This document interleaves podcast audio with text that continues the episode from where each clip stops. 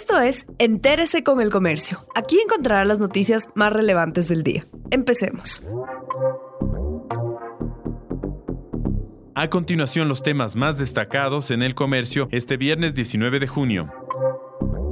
Compras al exterior bajaron el 19% hasta abril. Las importaciones del país se redujeron de forma considerable en los cuatro primeros meses de este año en medio de la pandemia. Dos factores afectaron. El primero fueron los limitantes operativos que se derivaron de las medidas de confinamiento y el segundo fue una reducción del consumo de los hogares. Entre los rubros que cayeron están vehículos, textiles, compra de maquinaria de la industria y combustibles.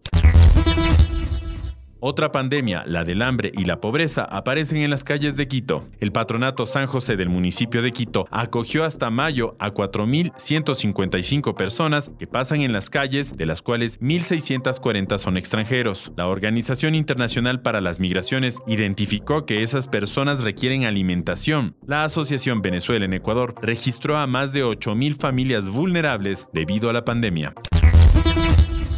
Más de 11 millones de dólares destinó el municipio de Quito a la emergencia sanitaria. La Administración General del municipio elaboró un informe financiero y detalló la disponibilidad inmediata de 11,9 millones para atender las emergencias provocadas por el COVID-19. Este monto salió de los presupuestos que habían sido destinados para los programas que justamente debido a la pandemia no se pueden desarrollar. En total, del área de cultura se dispusieron 1,4 millones de dólares ya que no se están realizando eventos públicos.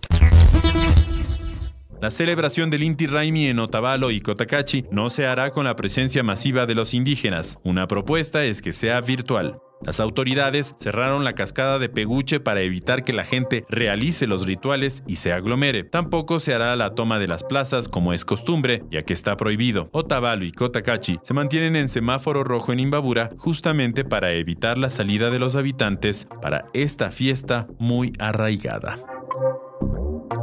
Gracias por acompañarnos. No olviden seguirnos en Facebook, Twitter e Instagram como El Comercio Com.